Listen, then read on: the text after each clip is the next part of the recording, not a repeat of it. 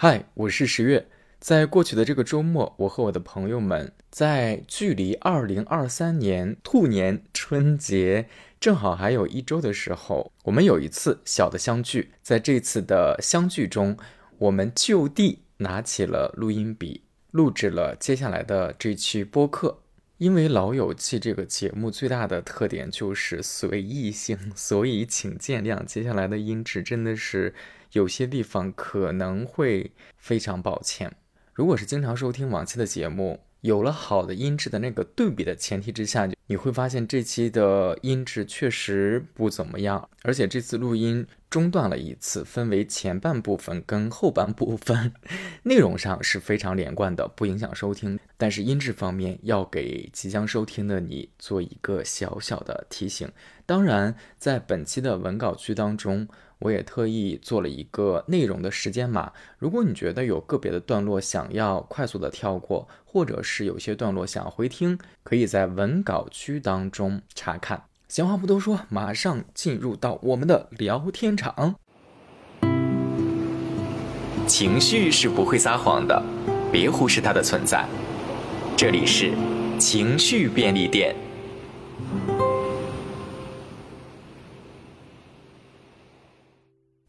我们现在正在录音的时间是二零二三年的一月十四号星期六，现在是中午的十二点五十分。我们所在的位置，外面会听到一点点的噪音，那就是因为这是一个还算户外的一个场景，它就是位于北京市某地的一个泡汤的地方。我身边有两位我的好朋友，分别是润润，Hello，大家好；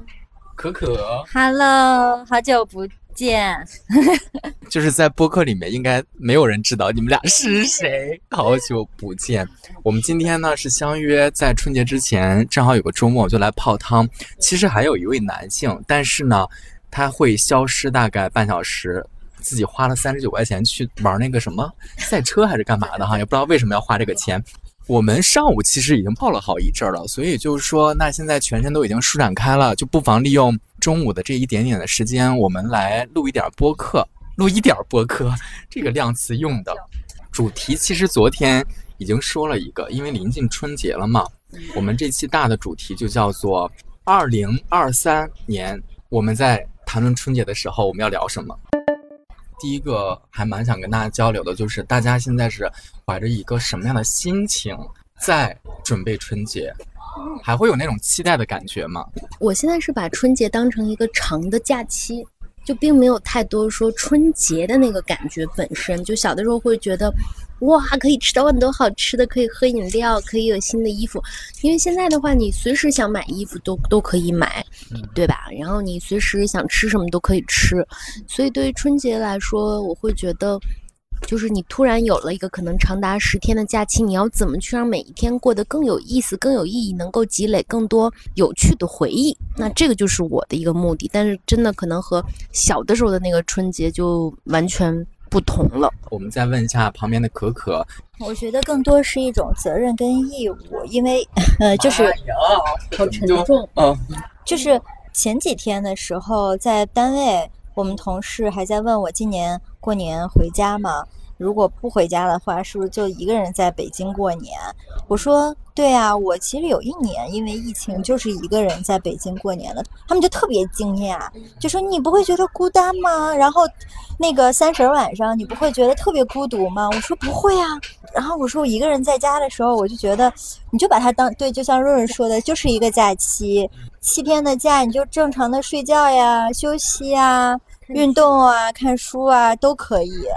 今年为什么要回家呢？是因为我本来是想给我爸妈一个惊喜的，就是因为我应该有两到三年没有回过我的老家了，我就想就是说我不回了今年，但是我还是悄悄的回去了。但是呢，没想到。我爸在打电话的时候主动提出来，希望我今年能回去，然后我就没憋住，然后我就说 啊，那好，我其实是计划要回去的，但是我可能临到春节了就告诉你们我不回去了，再给你一个惊喜。然后我其实现在票已经买好了。为什么说是责任跟义务呢？如果不是我爸说让我回去，如果他们同意，呃，我一个人在北京过年，或者是如果不是大几个月没有见到他们了。我可能就真的不太想回去，因为我会觉得，你看。小时候可能没有那么多人情世故，大家都把你当成是一个孩子。你正常的，就像润润说的，有什么新衣服啊，然后会吃更好吃的东西啊，然后等等的这些都会有。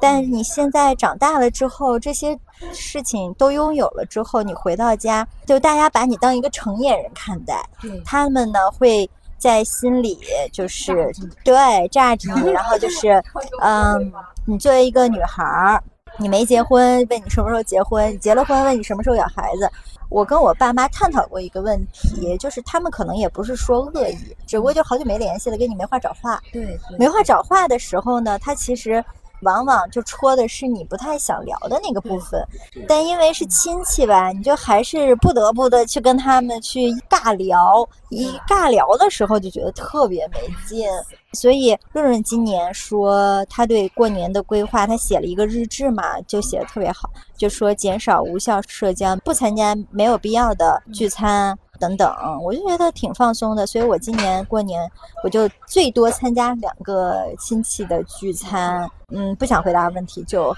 不回答，哈哈，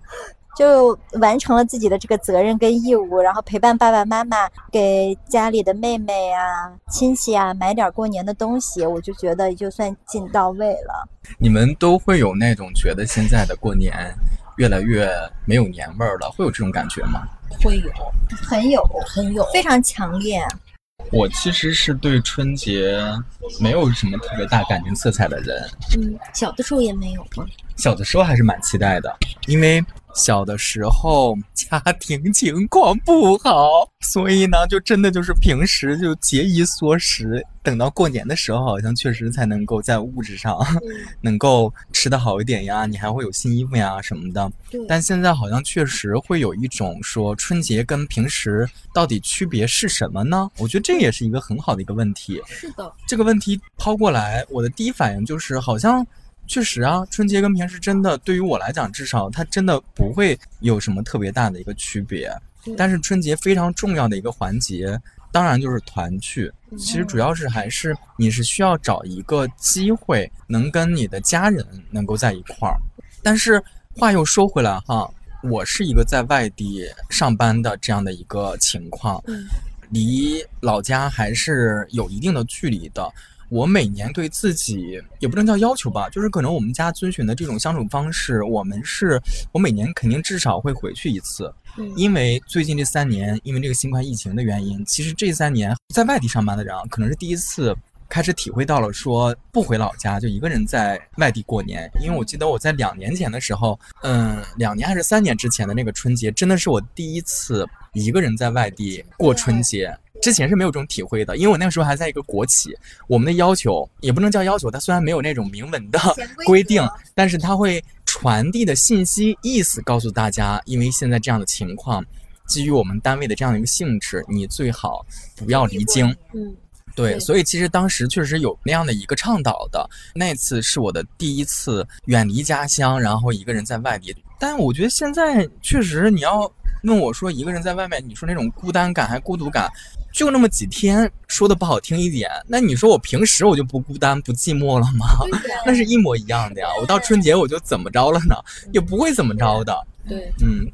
咱们都其实情感越来越淡漠了。我是觉得，我真的觉得朋友可能会有更多的互动了。对，那就比如说我见我的这亲戚们，可能跟见你们俩比，其实是很少很少的。对，也就是要比我很多的家人见得多得多。所以我现在就在想，可能等到我们老了以后，比如说我们到了六十多岁了，可能我们和那些家人就是亲戚的关系会越来越远。嗯，可能我们就发展出了一种新的亲人。那比如说，我们四个以后就是每到过年之前都来泡澡，初一去哪儿，初二去哪儿，可能慢慢就变成我们的传统了。对，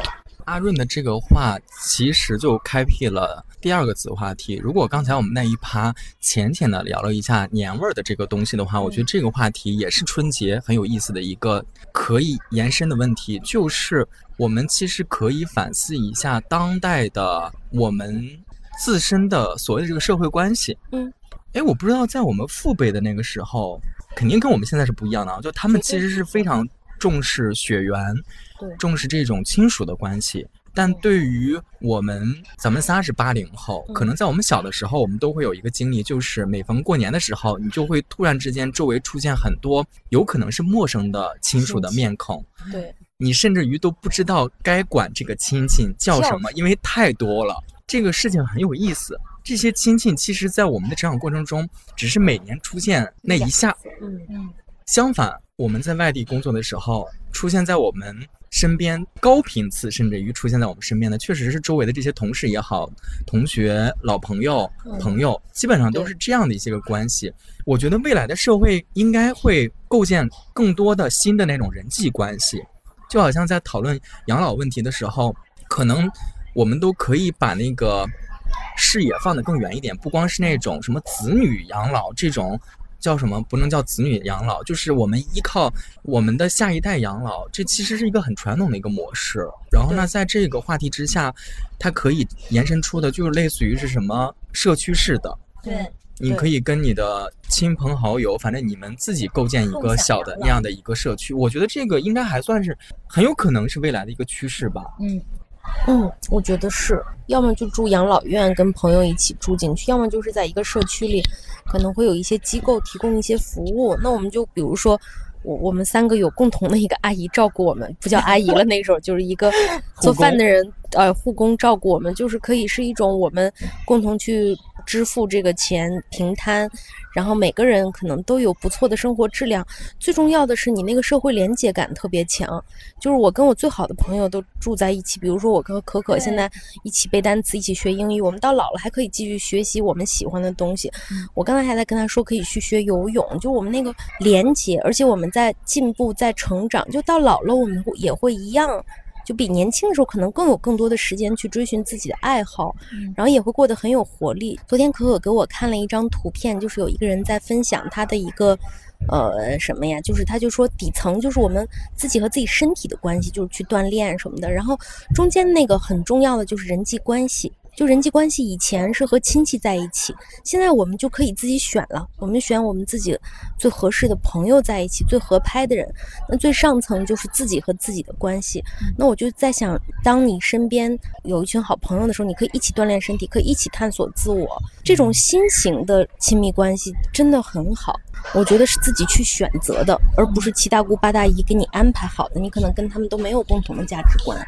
我可以说一个也许是更先锋一点的观点，这个我不知道在国内也好，在世界也好，就它能实现有多远。就是家庭的这个概念也是可以有更可想象的空间的。我们现有的这个家庭概念可能更像是一一夫一妻的这样组建的一个家庭，但是如果我们把思路打开，我们就把这个家庭想象成为一个我们是为了一个。组织一个小组织而共同奋斗的话，如果我们把它转化成这样的话，那说实话，我们就可以用同伴。或者是用队友的那个思维，我们来选择这个家庭的对象。如果这样一想的话，其实我们的目的当然是觉得说，有些时候你一个人确实是在社会上会略显，你说是一种对情绪上、情感上的孤单感也好，还是说真的在实际的生活之中，有很多时候你一个人确实就做不了很多事情，你是需要相互扶持，或者说这就是一个。要相互需要找到人与人之间相互照料的那个状态，或者找到那样的一个支撑的时候，那在这个前提之下再去构建一个家庭关系，我觉得我比较期待的未来的家庭关系，其实是应该要这样去构建，跟可以这样去发展。但是这个跟春节好像就扯开了，嗯，我们可以再走回来，我们真的就是随心的聊，聊到哪儿就是哪儿。然后聊到哪儿的时候，我们就适时的进行一个小的总结。那第二个子话题，我觉得咱们可以说到这儿。围绕春节，其实有很多可以聊的。那我现在突然之间映入我脑海当中的呢，我觉得我们可以讲讲。说到春节，我们会想到一些个关键词，它会跟春节紧密相关的。比如说团圆，当然是一个关键词，在我的脑海当中哈。你们一会儿也可以讲讲你们觉得。离春节最紧密的关键词，在你们印象当中是什么？我们就七嘴八舌的开始讨论了。我觉得团聚是一个，第二个我想到的是春晚，然后第三个七大姑八大姨。我们刚才没有单独的开辟，但是其实这个真的是。春节非常大的、具有中国特色的那样的一个一个话题。还有什么？我们如果要是往下，你们俩有什么补充吗？我觉得是一个仪式感吧。就比如说，我现在想起来小的时候，我印象很深，我妈妈会给我买一身新的衣服，然后就新到有新的手绢儿。就衣服都不说了，内衣内裤就是袜子这些都有，就是手绢儿都是每年过年会有一个新的一块手绢儿。然后我现在就想起来，小的时候有特别喜欢的一个蓝色的，上面是一个卡通人物。就我现在回忆起来，我还能想起那个手绢的那个触感，那种绵绵的感觉。现在回忆起来，很多的温暖是来自于那个时候物质上没有那么想买什么就买什么的那种感觉哈，就是你还是有点稀缺的那种感觉的。小的时候过年可以喝可乐呀，喝雪碧，还有如梦果汁。就是小的时候，因为平时是没钱买的，你才会觉得过年的时候喝那个那么好喝，那么甜。但是现在我就都不喝这些东西了，就觉得很不健康。对，我觉得还有一个就是幸福感吧，就是就感觉小时候的那种幸福感和满足感的那个门槛比较低。对，就好像去呃别人家做客，哎，吃到了一个很好吃的糖，然后呢吃到了一个开心果，一个葡萄干儿，然后正好是自己家没摆，然后别人家摆了，然后吃两口就觉得，咦。有点小确幸，对吧？哎，我我有个很好奇的，就是你们的亲戚有没有这样的哈？我小的时候经常会有一个很尴尬的一幕，就是我去亲戚家做客，亲戚就会说吃个苹果必须吃，但是他的那个话术我有点忘了，但是他会造成那个局面，就是他会用一种 PUA 式的那样的一个方式，恨不得就是 push 你，push 你一定要吃，吃完苹果吃块糖。吃个糖完之后，扒个橘子，就是总是希望你能吃一个东西。反正我们家那边就是那种人际上的时候，我记得我小的时候对这个很印象深刻。我们没，你们不会这样吗？我我我类似的印象很深的是，有一个中秋节，然后被我很讨厌的一个姑姑硬塞了一个五仁月饼。真的是吃也不是，不吃也不是。嗯，既然聊到了吃，对于春节大家有什么美食上特别印象深刻的食物吗？或者有什么食物是在春节的时候才会吃？或者说有什么关于饮食有什么独特的习惯吗？我先说一个啊，我们家在春节的时候，我妈很在意的，她一定要在大年三十那一天凑够某一个数字的菜。就比如说，我一定要凑够八个菜，我一定要凑够十个菜，就是要讨一个吉利。这个菜如果不够，那我可以炸个虾片也能当一个菜，然后拌个凉菜也能当一个菜。但是那个数字对于我们家来讲是非常重要的，这是我们家一个特别的。都这样吧，我们家完全没有。就是北方还挺讲究双的，就是不要是个单数菜，最好是个双数菜。还有一个关于美食我不太理解的，就是因为她做的菜太多了。就是平时我妈是一个节俭风的女性，能省则省，省吃俭用，能凑合就凑合。但是过年的时候，真的是要把最丰盛的、最好的全部展现出来。我小的时候就经常的会问我妈说：“为什么我们不能匀一点呢？”过年也可以是一个周期，那我能不能春节我们就这么几个人几口人？我瞎打比方，我就做六个菜，不行吗？不行。我妈的那个根深蒂固的概念，他就觉得那一天哪怕我们要有剩菜，哪怕吃不完，但是一定要是恨不得全年最豪华、最丰盛的那一顿要出现。哎，我觉得可能父母那一辈儿的还是有这种仪式感，我是一点儿都没有。就是前两天我我我们不是安排每天干嘛嘛，然后我就初五那天写的就是，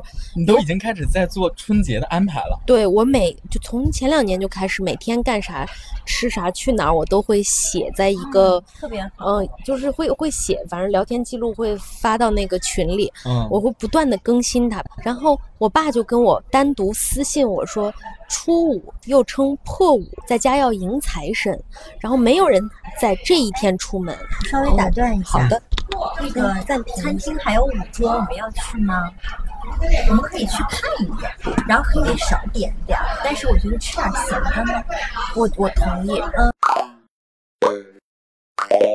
我们上一次录音的时候，突然之间就中断了，那是因为。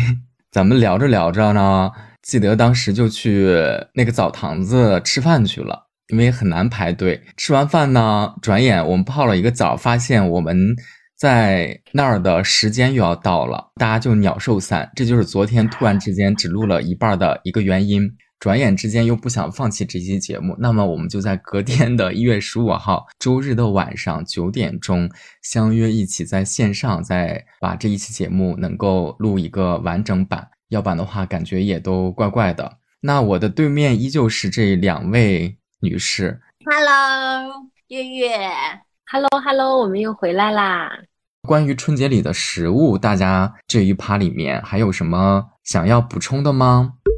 在这个时候，我觉得我可以先做一个呼吁：如果在听我们这期播客的朋友们，大家有什么关于春节里的美食记忆，也可以写在评论区跟我们来分享。那我先问问我对面的这两位朋友，对于春节美食记忆，你们有什么想要跟大家分享的吗？哎，我们这个深夜在录制的时候，你看我这个这个语调现在都已经开始变了，就真的有点午夜电台的感觉了。真的和那一天在澡堂子里的感觉是完全不一样的。OK，那我先来分享吧。其实因为我们刚刚正好是跟爸爸妈妈一起，他们来北京，我们一起吃饭，然后就讲到这里，我就突然会觉得那个时候小的时候春节会对食物特别的珍惜。比如说我姥姥会做那种红烧肉，还会做那个干豆角和各种肉啊什么做在一起，就是。你觉得每一口都很很香，很值得珍惜。然后现在，如果你去餐厅里面，嗯，可能你你点餐啊什么，吃到最后，你就发现你那些菜就都很多，然后就 并没有觉得那么好吃了。就还是会跟我们昨天聊到的那个心态有关系。就是当你呃有点稀缺的时候，你又得到了一点点，你就会觉得好开心、好珍惜。想起来小时候的东西，都比现在的要更好吃一些。嗯，那时候对于奶糖啊什么都很珍惜，现在就会觉得哇，都是什么糖油混合物，然后感觉自己的脑子里变成了一个减肥的一个什么公式，然后看到任何一个东西都会先想一下它是不是健康，有一点被异化了。但是小的时候是很淳朴的享受食物的那个味道，嗯。我们现代人的这个饮食理念，就在几年之间，你说这是发生了很大的变化，还是说因为我们年纪大了，这个饮食观念就变了？好像确实是有这个 很有趣的一个转变。我也记得小的时候，你说我们多喜欢吃糖呀，那个时候谁会看配料表这种东西？好像恨不得就是越甜越好吃，或者这里面要有奶味儿，要夹心儿。就全部都是要那种对口感的刺激程度要很大，我们才觉得这个东西好。但是现在显然完全不一样了。我觉得我们家今年都不用买糖，但是我在网上提前已经买了一个小的时候一个陈年不是陈年百年哎不能叫百年老字号，就是一个小的时候的记忆的一个话梅糖，话梅上面还会有那个话梅丁，就某一个品牌的话梅糖，我就买了一大袋儿，那一大袋儿里面好像。就得有七十颗，大概好像他要必须捆绑着两袋儿起卖。我想说，我的天呐，我这一单我就可以买了一百多块糖回去。我们一家人可能整个春节都吃不完的同时，客人来肯定也吃不完的同时，我都不知道我爸妈在我重新的，比如说在从老家回京之后，他们还能够就有没有人吃这个糖，我都不知道了。也有可能偶尔吃一块就会想起你，就觉得嗯。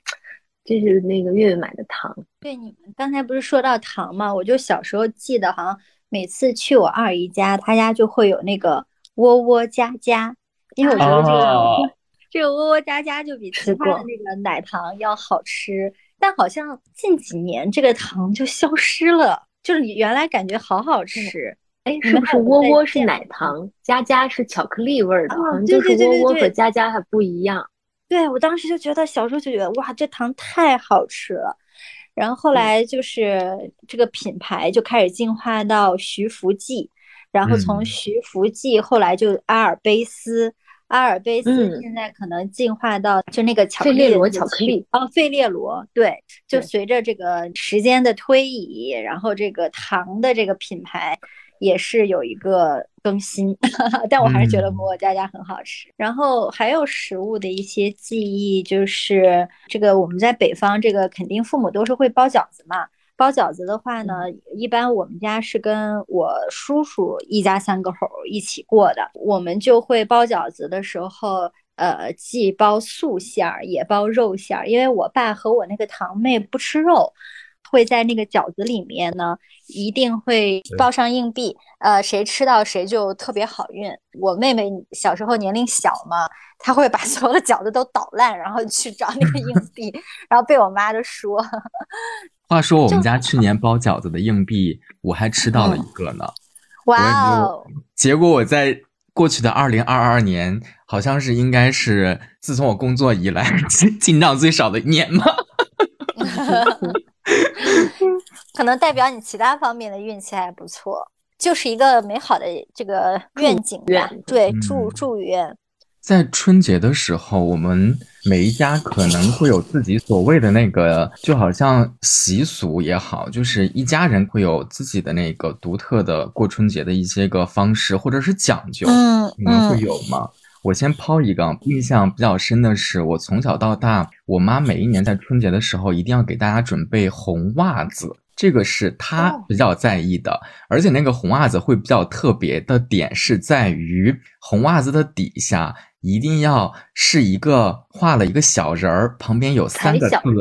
，yes，踩小人的红袜子，这个是每一年都会有的一个装备，但是今年应该会不同了吧？也是我在，哎呦，我这几年真的就是在互联网上在买东西。我春节之前，我看到了一个红袜子套装，是小兔子的红袜子套装，我觉得蛮可爱的。所以红袜子今年也是通过我在网上买了之后，已经邮寄回家了一盒。但是我不知道我妈会不会再重新的买红袜子的这种，我们真的没有，因为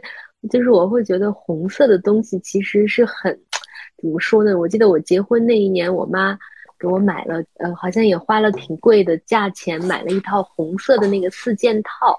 然后我就会发现这个东西，我除了过年的时候啊，平时我根本不想用。后来最近几年，我过年的时候也不想用了，因为我对于红色好像没有那么热爱，所以我就觉得买红色的衣服啊什么的，真的就只有结婚的时候、过年的时候偶尔穿一下，平时真的一点利用率都没有。延展到我确实对于过年的这种仪式感好像没有那么多。我觉得红袜子还是一个比较好接受、比较好入门的一个春节的习俗。你们想没想过，如果要求你一定要穿红色的内裤，类似于 已经开始要这样打扮，就是从里就真的就是这个内衣系列搞一套红的，你们是可以接受的吗？诶，我我我还可以吧，只要那个红秋衣不会露出来就好。对对，所以月月刚刚提到红袜子，我就觉得，比如说你穿一个鞋子或者是裤子，然后哎，那个袜子露出来一截红色的，我就觉得，咦。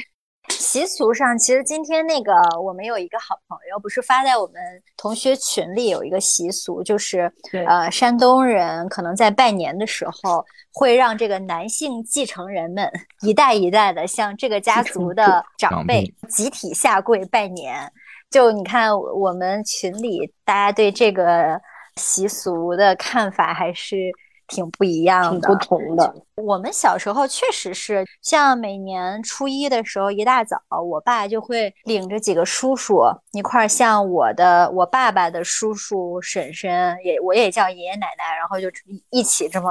就在客厅里一起这样下跪磕头。所以我看到那个视频的时候，我就觉得习以为常，而且觉得就挺好，挺有仪式感的，代表一种对。长辈和传统的尊重，可能不同地方这种尊重的方式不一样，但山东就是这种儒学，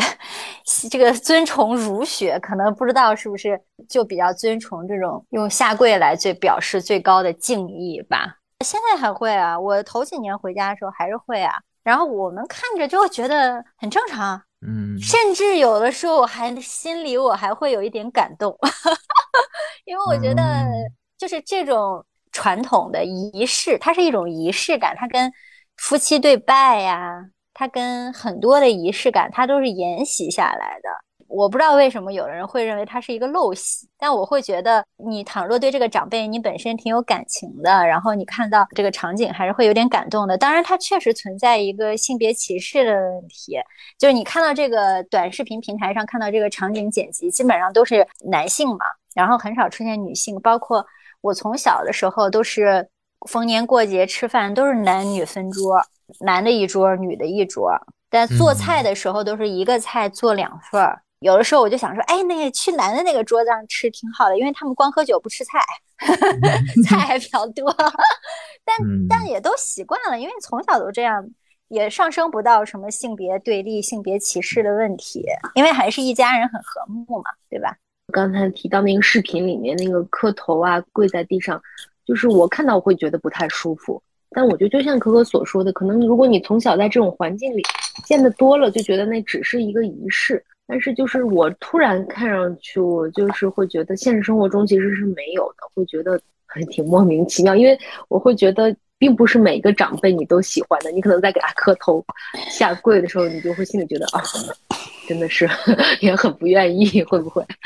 磕头那个让我会觉得稍微有一点点不舒适的理由，我觉得可能是在于，我觉得磕头会让我感觉到这是。一种刻意的在营造一种权威感，这个会让我有点点不适。就好像我们在看，我不知道大家看没看过那个半泽直树那个日剧，那个日剧的主题其实也是复仇的主题啊，它其实是一个现代剧，然后就讲金融界的这个故事。但是你会发现在那里面的一个反派的人物，一个哎不能叫老爷爷，一个老大爷，他特别追求的一幕就是说你要给我下跪道歉。他会用这样的方式满足自己那种对于权力、那种权威的那样的一个一个虚荣，在我看来是有点这个。所以，当我觉得如果我们在日常生活当中常见的是说，那我这个下跪可能是祭拜先人或者逝去的人，发生在那样的场景下，就会更容易接受一点。但如果你告诉我说，这个人明明还在世。哪怕他是长辈，你让我去做这个行为，可能也是因为我们没有那样的氛围，我自己就会觉得有一点点不舒适。我还有一个感受就是，我会觉得人与人平等是第一位的，比如我们和我们的长辈在一定程度上我们是平等的，我觉得我们是可以讨论、可以去交流的。如果是更好的关系，比较向往的，而不是说，哎，我给你跪下了，你给我压岁钱，或者说我要。依靠着你，我才能活下去。感觉那个就是，可能传统的时代，比如说一百年前，或者说大几十年前，大家是非常依赖于这种社会关系。可能要不你你这一家就要饿死了，那就要倚仗着你的旁边的这些亲戚啊，或者是说邻居呀，所以才会有这样的一种，它就好像是亲密的 连接。我觉得背后其实是有物质的关系、利益的关系在里面维系着这种大家族的。就我还是更喜欢现代的这种人与人的关系会更平等，然后我觉得如果是聊得来的家人有更多的来往，可能你聊不来的没有那么多的来往那我觉得那就可以大家把各自的时间花在更重要的人身上，没有必要说为了一个仪式或者说为了一个非要在一起过年而在那儿浪费自己的时间，我就觉得 是这种感觉。明白。我们接下来，我觉得可以讲一讲在春节的时候关于春节计划这一部分。我知道阿润是一个喜欢做计划的人，离春节还有一周的时候，你恨不得已经把春节七天要做的事儿，你都已经列出来了吧？我们就讲一讲，咱们在春节的时候有没有我们自己或者是每一家一定会做的事情，或者说有可能它是一个长久的习惯，也有可能说就是在今年，我们具体到今年的春节来讲。有没有什么事情你是觉得我特别想做的？有这样的事情吗？我先打断一下，因为我长期听两位的播客啊，我现在听着两个熟悉的人的这个播客的声音，躺在这儿我已经快睡着了，因为就很很像我的那个 谁，很像我每次我要进入睡眠之前，我听播客那种状态，而且那个声音就在耳边。太逗了，也是我们现在聊的这个话题过于温馨，然后这已经导致我们听众开始 开始要有睡意了。对我计划的部分，其实我还没有做到详细做到春节七天的计划，我把未来五天的计划做了一下，因为好像周六大年三十嘛。第一，包括送礼，因为我的一个表姐率先给我妈送了一个海鲜大礼盒。这个卷就卷起来了，然后我就得给她的爸爸，也就是我的舅舅 回礼。那你给了舅舅满，你就得给其他的几个姨满。然后这个事情我今天早上就已经完成了。然后其他的呢，就是提前的，我把我过年回家的行李寄了一大部分回家。因为我赶那个春运的火车嘛，觉得哎呀，还是别提个箱子了，我准备背个书包，这样也能减轻一个负担。就是我回北京的时候，我妈试图可能往我的箱子里塞很多东西，这样的话呢，我就没有箱子，我只有一个小书包，我的行李我都是寄到家了。呃，书啊，然后衣服啊，等等的，还有什么计划？就是工作的一个安排吧。因为我提前要请假三个工作日回家，那我周一周二大概需要完成哪些工作？需要写请假单啊，等等的，我也提前做了一个规划，大概是这些吧。然后我还没有规划到春节七天，润润应该已经规划好了。嗯，我规划的这个习惯其实是从去年才开始的，就是去年的话，我是在。过年之前就规划了，比如说大年二十九啊，要去哪个博物馆？比如说我们把北京的呃开着的博物馆，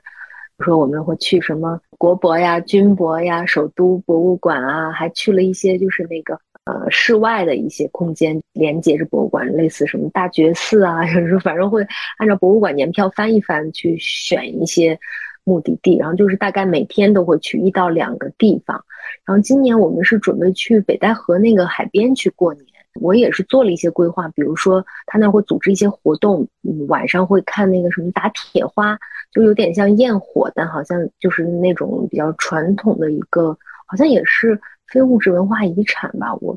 没有太做功课，反正是挺好看的。我还会做计划到，比如说初一去哪儿吃饭，初二然后要去舞狮地啊什么的，我就会计划的很细，因为我就希望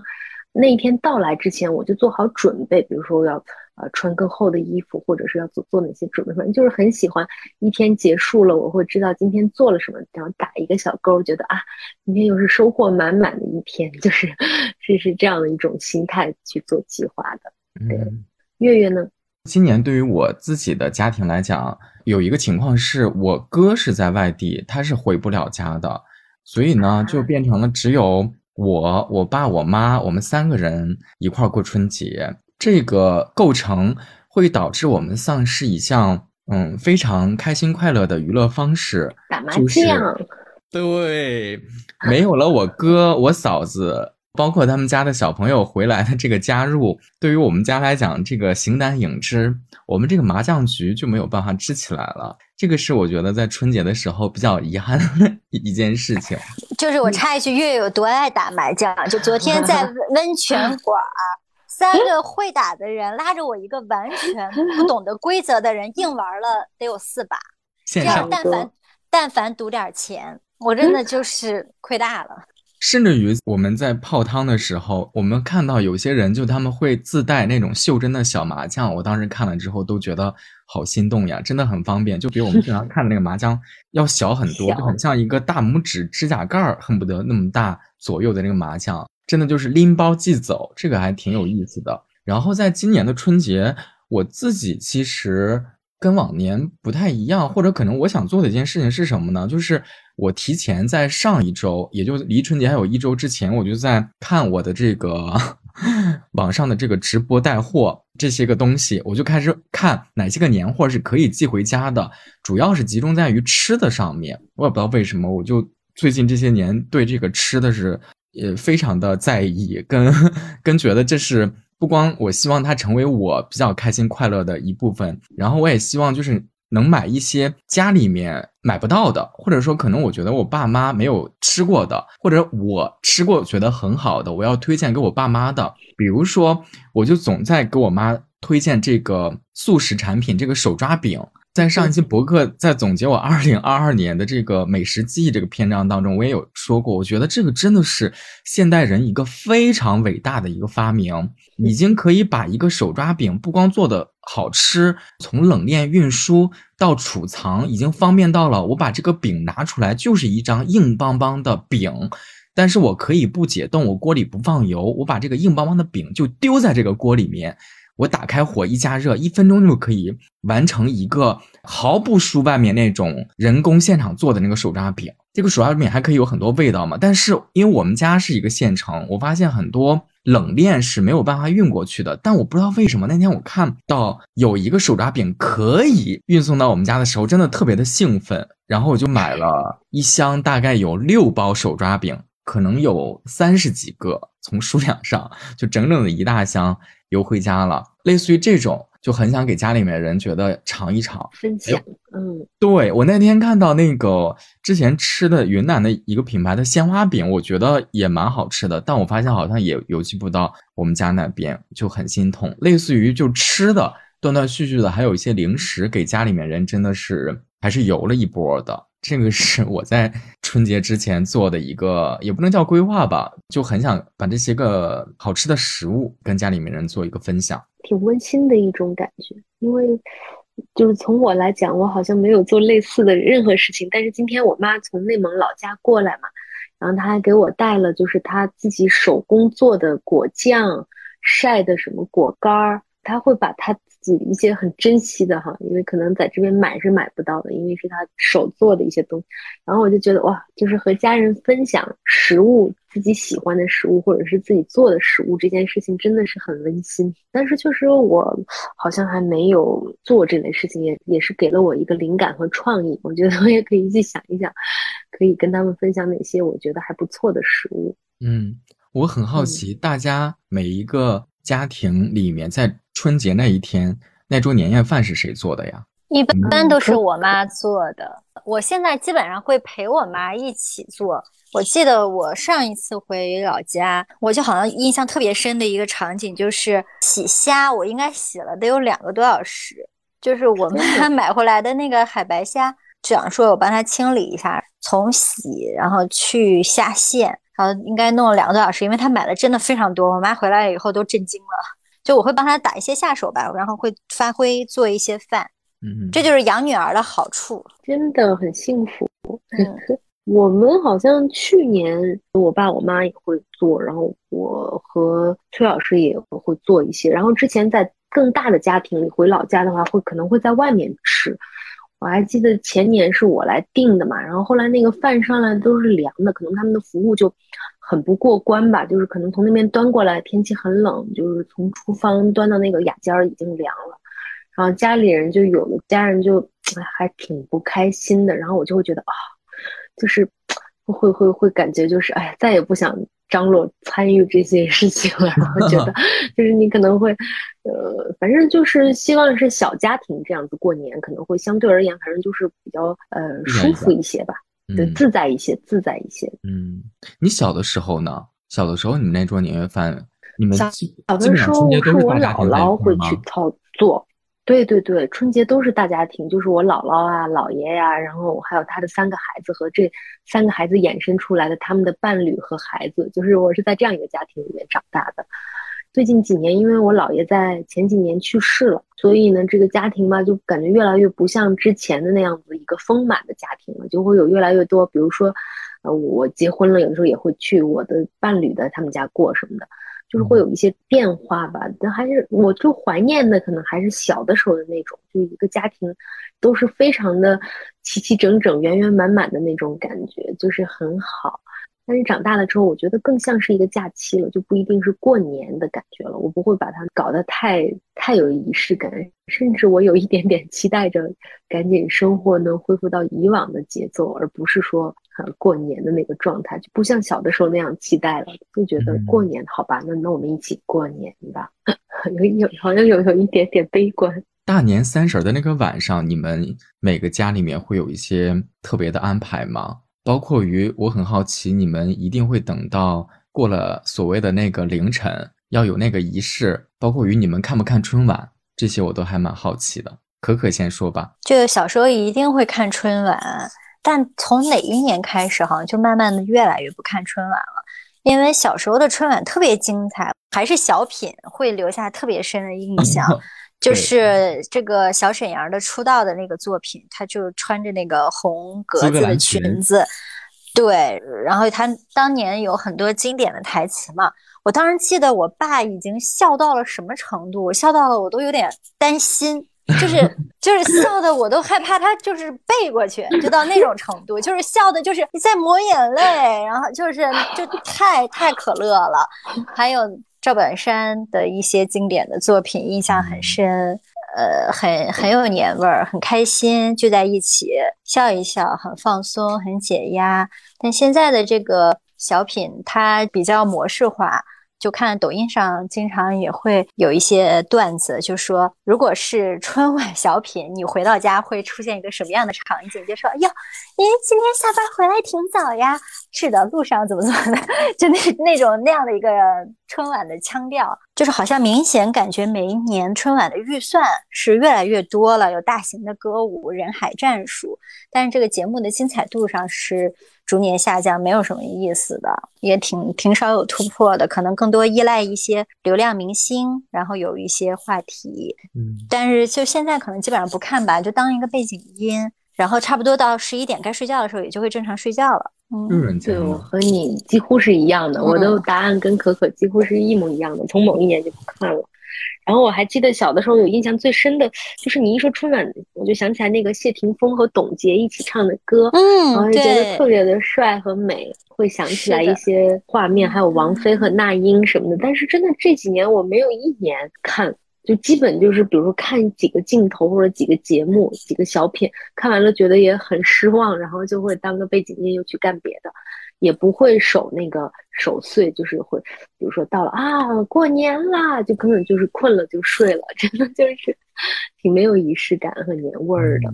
我们家春节有一个特别的，但我不知道是不是我们当地都是这样的哦。我们是大年三十儿的那天晚上一定要吃，我们那个是叫最正式的一个年夜饭，也就是我们的饺子是要在晚上吃的。那个时间节点已经到了啊，都是对吗？我们都是大概晚上十点、十一点的时候在包饺子，可能就是快十二点的时候再吃那个就是包钱的那个饺子那一顿饭。就白天可能是炒菜，炒很丰盛的一桌菜，中午那一顿饭是很丰盛的，但是晚上是要到很晚的时候来吃这个饺子。嗯。哎，小时候还有个记忆，就是那个嗯，烟花炮竹到凌晨对十二点开始放。你说那个时候为什么不能早点睡？就是因为那会儿还能放烟花炮竹，外面是震耳欲聋的那种响。对啊，对对对，还有原来我原来在那个采油厂嘛，然后每年那个正月十五的时候，这个当时这个采油厂的这个效益比较好，他们会办那个烟火大会。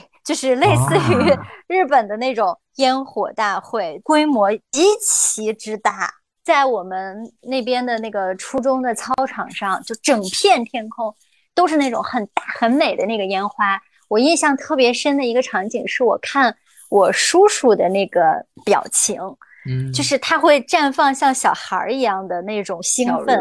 和笑容。就现在我印象都很深，然后有一年我还做了一个噩梦，就梦见在那个烟花大会上聚集了好多人，突然来了一面包车的那个匪徒，然后下来都拿着机关枪开始扫射人群，然后我就在人群当中逃命，就是这个场景给我的印象。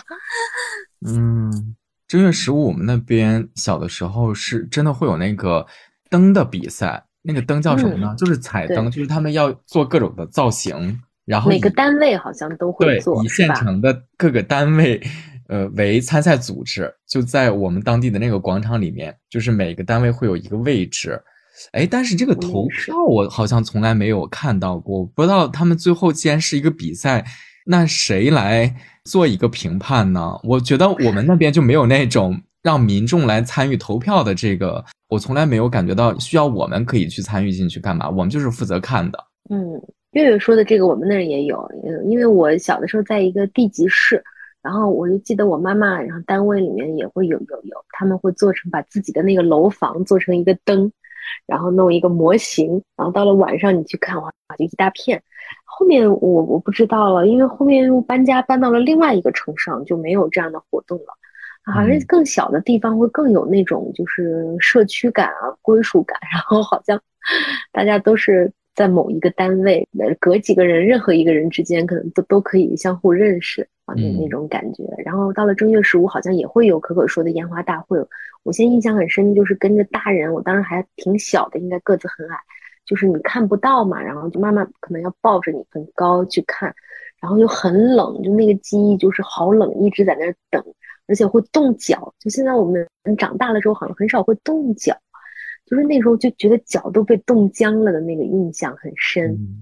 在春节里面，你们觉得会有什么烦恼吗？可能它伴随的不光是快乐，其实也有一些比较烦恼的地方。比如说，对于我来讲，我觉得最常见的，我们在第一趴的时候，大家都没有单独的聊这一趴，其实也会自然而然的谈到的，就是我们这些可怕的亲戚们，每一年他都会有一些灵魂拷问，而且就是亘古不变，在你工作了之后，永远都是一套的问法，而且真的是每一年都不变，就那几个特别经典的问题。谴责他说工作还顺利吧？我觉得这种话呢，你好像接一下或者。应答一下还应付得来，但是他也有一些个问题，你又觉得应付不过来，包括于他对你的情感状态也非常的关心。就是我每一年我的答案我都不知道该怎么编，因为我毕业之后就一直是单身的。我记得有一次去那个崔老师家里面，然后跟他一个姨一起洗菜，然后他就说：“哎，工作一个月挣多少钱呢？”然后我就觉得这个问题很突然，然后就感觉对，但可能他并没有说想怎么样，就只是关心一下或者好奇一样，就会觉得很突然，然后你一时也不知道是该拒绝回答还是实话实说。我觉得这个亲戚还是一个很友善的亲戚，平时只是那个问题让我会觉得嗯。然后就是，如果是我们自己家的话，因为过年呢，相对而言就是那几个亲戚是比较熟悉的。嗯，我就是但是稍微远一点点的亲戚一起吃饭，我就会觉得很社恐、很尴尬。而且我们家那儿吃饭必须要敬酒，你要你要敬他一次，就从最长辈的开始敬酒，然后敬敬敬，就你跟每个人都要至少喝两次，就是碰杯。你可能小的时候是用饮料。我就会觉得哇，好社恐啊！我除了祝你们工作顺利、天天开心，我都不知道说什么，就觉得巨尴尬。就是你真的和他无话可说，就你真的无话可说，就顶多问一问说啊，嘿嘿嘿啊，然后哎呀，天哪，那简直太难受了。我这我觉得这是我的一个烦恼，因为我们家那真的是敬酒文化非常非常的严重。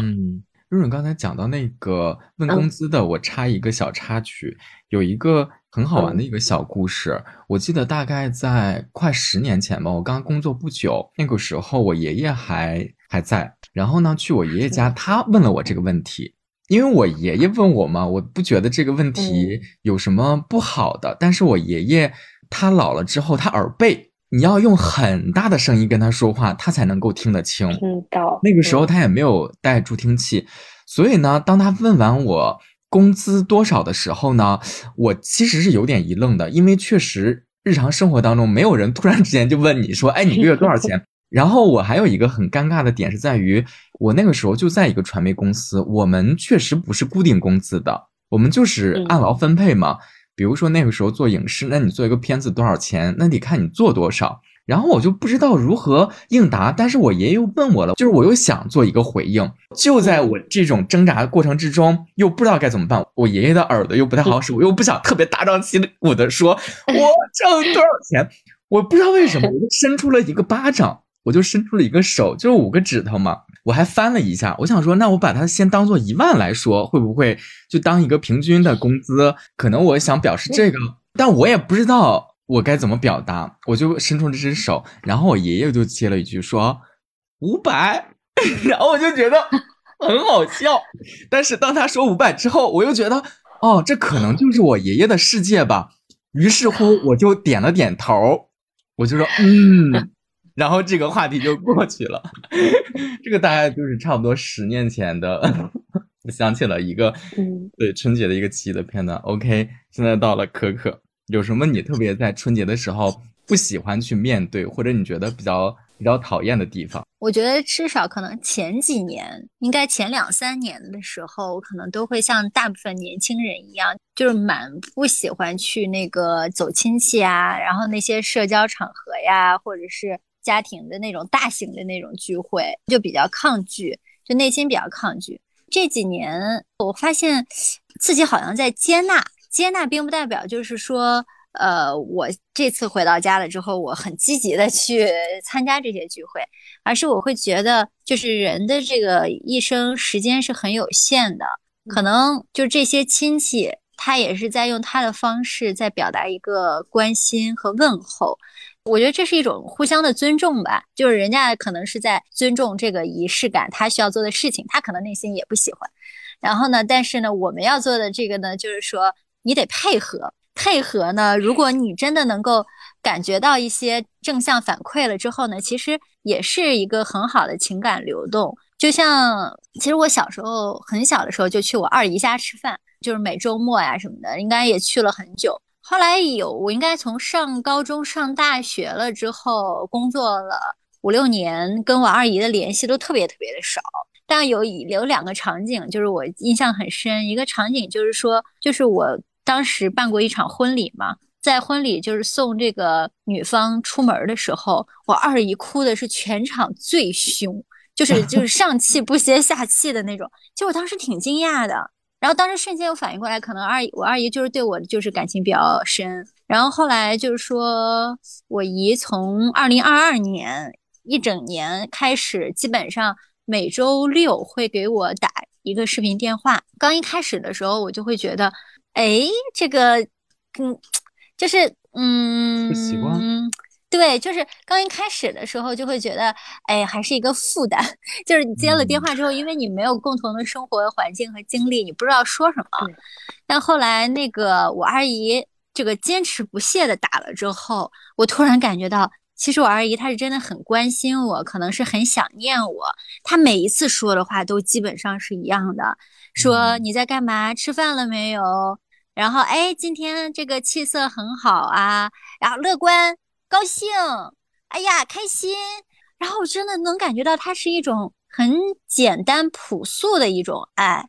呃，然后说洗脚、泡脚，用点什么药包啊，然后出门把脖子的那个弄个围巾什么什么的，就是很多很细节的一些关心。然后有一天，我对我二姨视频电话的时候，然后就因为像我们年轻人聊天，经常可能会叫比心，爱你哦，姨爱你哦，就我感觉他的明显一愣。然后在过后面两次视频电话的时候，有一次我二姨非常咬牙切齿、鼓起巨大勇气的说：“我爱你。”你知道他那个年龄的人，你知道吗？就是六十多岁了，然后脸脸红红的说一声“我爱你”，哇！我当时就就满强的冲击的，所以我就觉得，呃，有的时候不要把这些。亲戚当一个好像我们在社交上的一个对立面，会觉得自己一定会不放松，然后就接纳他们的一些很努力的想跟你交流沟通的一些场景，就还是能够感受到一些温暖的。嗯，我觉得在春节的时候还真是挺需要做一个心态的调节的，或者说过春节有些时候，尤其是面对于那种很大家族的。年轻人来讲，我都觉得需要鼓足挺大的勇气的。我跟阿润的那个心态会更像一点啊，就是我很多时候我不太知道怎么去应付这些亲戚的那种，你说是关心也好，问候也好，或者说用他们的那个话语体系或者他们的那个视角出发去问的一些个问题，我就真的是完全不知道如何应对。那我觉得我的应答技巧显然在这个时候就是失灵的，它不像咱们平时。哪怕做媒体的时候采访呀、聊天呀，它不是这个体系的，就是那种特别的偏人情世故的那样的一套话语体系，我就是特别不擅长的，所以我也会很不知所措。面对他们的那些哪怕是关心的那些个问题，我就不知道该如何应答。到现在很多问题，说实话，我都不知道该怎么去做，我也不知道在那个时候应该要做一个什么样的反应会好一点。你就只能是面带微笑，好像就嗯啊一下也就过去了，你也不知道真的该说什么。但我觉得心态上那个调节呢，有些时候我确实也在劝说我自己，因为我们也都知道，这些人可能确实在一年当中也就出现这么一次，出现那么几天，让他们哪怕说了一些。在你看起来，有很多确实不是很中听的话，无论是 他们的问题让你觉得冒犯也好，或者说他们想要给你一定要硬塞的那些个观念也好、理念也好，我觉得我就只能是学习一点。那一点虽然是很敷衍，但在这个时候还是有效的，就是左耳的进，右耳的出，在这个时候就显得尤为的重要。你听到这些话的时候，你真的你就别放在心上。如果你不相信这些个观点，或者你不喜欢这些观点，你就微笑，或者你就不语回复，那又怎么着了呢？你也不用拿出一个在互联网上好像特别奋勇的，我还要去反抗也好，就是我一定要跟你争个谁对谁错也好，我觉得好像在这个时候就显得不是很必要，而且他们的话你也不需要去细琢磨。因为都经不起琢磨，没有什么可琢磨的，甚至于，所以我在春节之前，我还没有回家的时候，你看我就已经开始做这种心理建设，我就觉得我要怀着，我要放平心态，怀着这样的一个心理走到老家去，面对周围的这些个环境或者这样的声音，这是我自己在做的一个心态上的一个调节。我们接下来就到了最后一个话题了，这个话题也比较简单，我们其实可以讲讲。我们现在过的春节，因为比较当下嘛，那就是这样过的。包括过去的一些春节，可能我们有一些有记忆，有些其实也没记忆了。但我最后一个问题想问大家的就是：理想中的春节，如果我们可以就是天马行空的去做各种设想，没有任何的条件限制，就是你觉得那是我最期待的一个春节是什么样子的？大家可以讲一讲。那我先说吧，我希望的春节就是不要放一周的假。就比如放一两天假，然后把那些假期就挪在其他的月份，这样的话，平时也可以出去玩儿。比如说三月放两天啊，那和一个周末连在一起；四月再放两天，那我我就觉得就是相当于我们少吃多餐一样，每个月都可以休一点，然后春节这个假期就一两天就 OK 了，看个春晚就 OK 了。嗯，这是我理想中的春节。你这个理想取消春节，我的天呐，竟然是希望这个春节假期少一点。也许有些人听到这个还挺觉得挺奇怪的，因为大家都觉得假期应该越来越长嘛。但我觉得，就是我希望把它放在其他的月份，而不是说把它取消掉。了解你的意思，但是你这个话让我也有一个小的一个，也不能叫反思，而是这两年在我的家庭关系当中，也是正在。领悟的那个不能叫道理，而是正在领悟。也许有一种新的家庭模式或者家庭的相处方式。因为我们家 就经常会出现一个问题，就是我在家里待的时间只要稍微一长，最开始会有那个蜜月期。你刚回家那两天，真的就是家长看你什么都是好的，就是你做什么家长也不会说你。但是你就会发现，只要有可能大概是三天也好，四天也好。你就会觉得彼此都开始露出了马脚。你稍微懒惰一点儿，你稍微不按 他的想法做也好，你就会发现矛盾冲突马上就起来了。然后我就突然觉得说，哦，很多时候我们在外的游子回家当然是有必要的。你每年可以根据你的实际情况，比如说像我，我给自己的这个都都算是有点要求的这个意味了。我每年肯定至少一定要回一次家。哪怕前两年因为新冠肺炎春节的时候不能回家，那我一定会选在其他的时间段挑一个时间回家里面，我去待一周或者待多少天。但总之每年一定会至少回去一次的。那有些年份甚至于我可以回去两次，就会还比较多一点。但是你每一次的在家的待的时间，还真有些时候不是越长越好。至少对于我现在的实际的这个呃家庭情况，或者以我的这个实际体验来讲，还真是。我觉得这还蛮有意思的，我就岔开了，就顺着润润刚才说的那个，就想到我这几年可能也是发生的一个观念上的一个新的一个变化。听听可可，你觉得你比较期待跟理想的春节大概是什么样子的呢？我比较期待跟理想的春节，就是说，嗯，我可以带我爸妈去他们没有去过的地方玩一玩，看一看，体验一下。这样的话呢，既比较好的一个机会，能够避免一些，嗯，不太喜欢的社交，然后也能给他们放松放松。可能我自己也想去其他地方，就是散散心吧。但如果你要是回家过春节的话呢？其实你不是说散心，可能是，可能回到家也没有那么的不松弛，呃，但可能就是你一想到回老家，然后你会想象那是一个不是特别松弛的一个环境，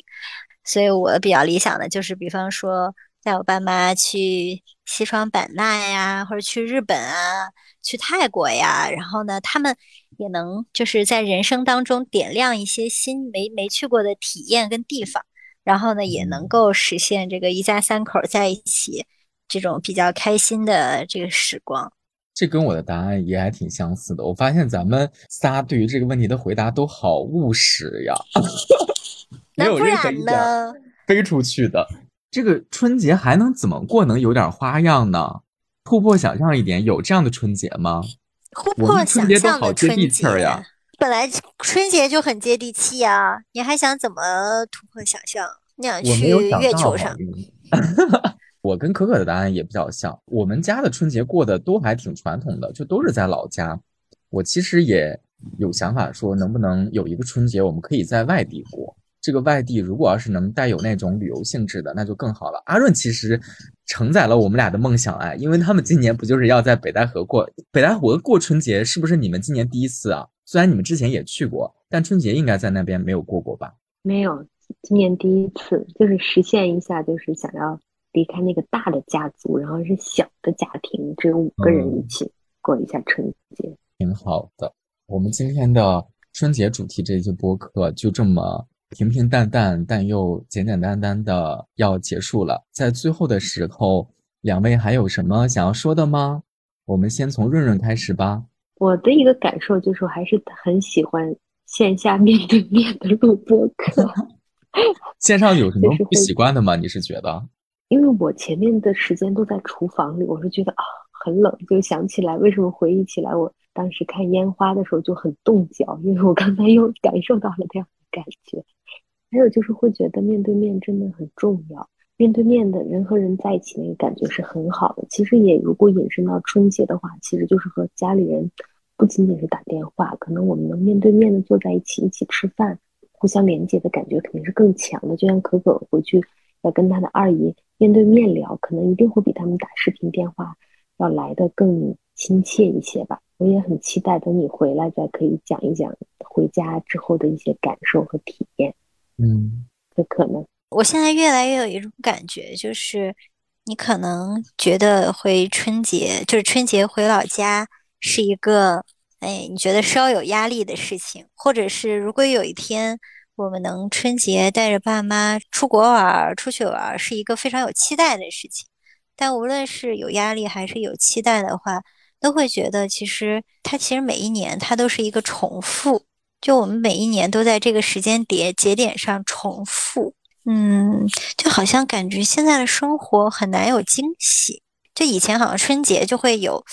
很多的这种惊喜，然后你是一种让你觉得很兴奋的一个节点，但现在就会觉得这个春节不兴奋也不惊喜，它都会过去，它都是一个每一年在重复的一个点。我也想到这个问题，就小的时候，可能我们三岁、四岁、五岁，就是我们过的春节可能只有五个或者六个，就它总有点不一样。现在当我们过了已经三十多个春节的时候，你就会发现，对。就那种重复感就非常强烈。对，重复感非常强，活的就是一种，就对，三十多多个春节了。但是重复感也不是一个不好的事情吧？你会觉得有点枯燥哦。这个是一种就是上学过多了之后的一种过度敏感。就是如嗯果你要问我的妈妈，问我的那些姨跟舅舅，他可能不太会有理解到什么叫重复感和这种怎么说，没有这种感觉。他每一天的生活，我就是要好好生活，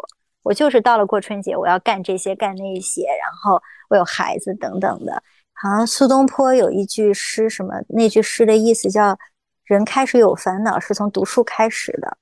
嗯我忘了那个原原原句是怎么说的，它可能就是贬义一点的意思，代表的是读书人的一种矫情和一嗯种过滤、思虑过多。说的正面一点了之后，就是你可能在获取更多的知识了之后，你的思维模式、思维方式会更加的多元和复杂，这有的时候会给你自己的思想上带来一种虚无感的负累。对，今天我在 B 站上看了一个牌子的纪录片，嗯诗人，然后就觉得他怎么活得这么痛苦呢？他那么聪明，然后那么优秀，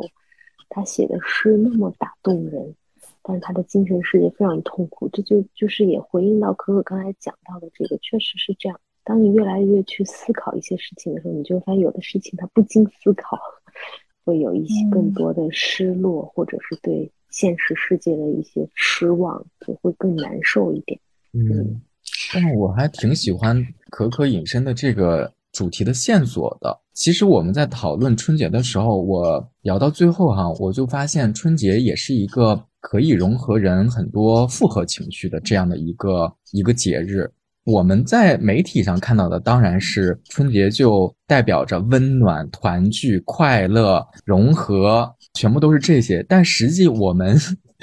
自己真实的体验，或者我们静下心来，你看，就像我们在朋友在一块聊天，因为我们不会说那些虚头巴脑的东西的时候，我们又能够感受到春节其实带给我们又会有一些个负担。我觉得这个感受是很真实的。那。春节到底对于现在人来讲是快乐更多一点，还是其实过春节反而是一种负担？我觉得这个思考还是挺有意思的。那对于我自己来讲的话，如果我想做一个结语的话，春节于我而言，我会把它更定性成我跟我家庭的一种关系，我会更在意这个，甚至于可以更具体在就是我跟我爸爸妈妈还有我哥哥。就我们这个小家庭，人与人之间能够在一个时间节点，我们在这个时间节点再一次的能光荣正大，我们可以有假期也好，对吧？我们可以不受任何条件也好，总之非常光明正大、有理由的能够用一段时间去相处。但我希望在这个相处的时间之内，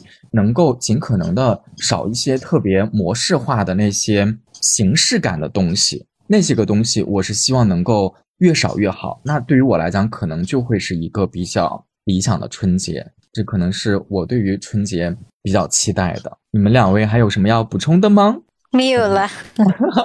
这个板块叫做《老友记》。虽然 我觉得听这个播客的人可能对这个板块的存在感很弱，但是因为临近春节了嘛，做这样一个比较朴实的一期内容吧，我觉得也还挺好的。做一些朋友之间。就这某一个话题，能聊聊我们自己各自的感受，也是一个在二零二三年开始的一种记录吧。那祝大家能有一个尽量快乐的春节，我们来年再见了，拜拜，拜拜，兔年快乐，兔年大吉，拜拜。